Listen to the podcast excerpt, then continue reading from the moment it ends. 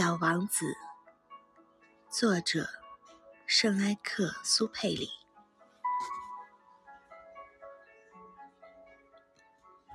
我就这样孤独的生活着，没有一个能真正谈得来的人。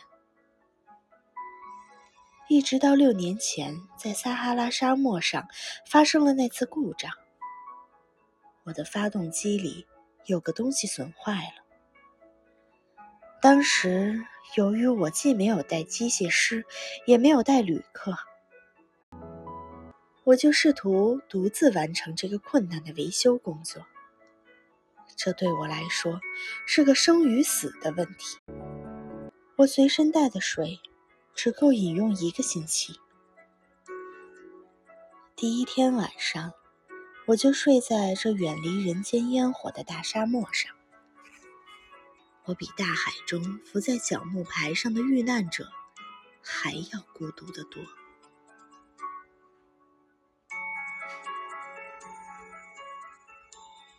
而在第二天拂晓，当一个奇怪的小声音叫醒我的时候，你们可以想象我当时是多么的吃惊。这小小的声音说道。请你给我画一只羊，好吗？啊，给我画一只羊！我像是受到惊雷轰击一般，一下子就站立起来。我使劲揉了揉眼睛，仔细的看了看。我看见一个十分奇怪的小家伙，严肃的朝我凝眸望着。这是后来我给他画出来的最好的一幅画像。可是，我的画当然要比他本人的模样逊色得多。这不是我的过错。六岁时，大人们使我对我的画家生涯失去了勇气。除了画过开着肚皮和闭着肚皮的蟒蛇，后来。再没有学过画，我惊奇的睁大着眼睛看着这突然出现的小家伙。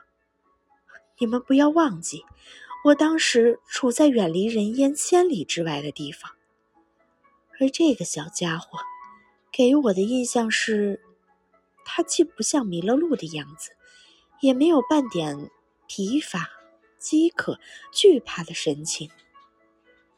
他丝毫不像是一个迷失在旷无人烟的大沙漠中的孩子。当我在惊讶之中，终于又能说出来话的时候，对他说道：“哎，你你在这儿干什么？”可是他却不慌不忙的，好像有一件重要的事一般，对我重复的说道。请给我画一只羊。当一种神秘的东西把你镇住的时候，你是不敢不听从它的支配的。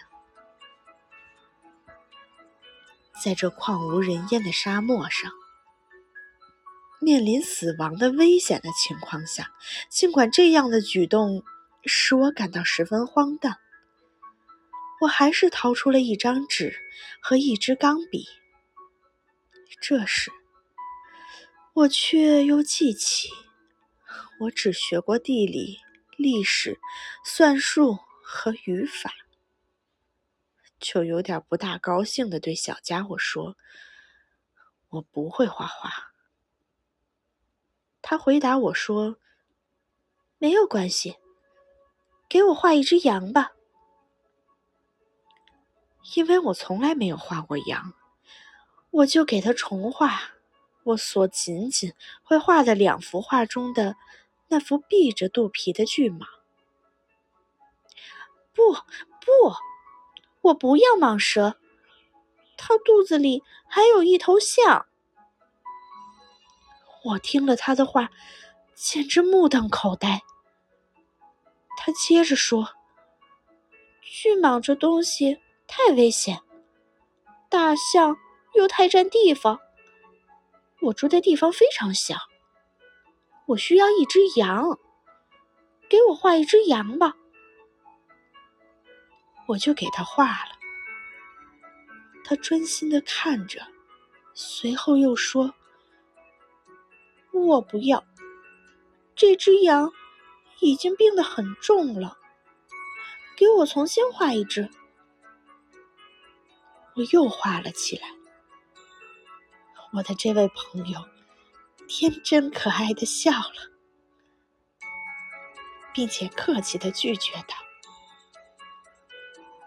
你看，你画的不是小羊，是头公羊，还有犄角呢。”于是，我又重新画了一张。这幅画同前几幅一样，又被拒绝了。这一只太老了，我想要一只能活得长的羊。我不耐烦了，因为我急于要检修发动机，于是就草草画了这张画，并且匆匆的对他说道：“这是一个箱子，你要的羊。”就在里面。这时，我十分惊奇的看到我这位小评判员喜笑颜开。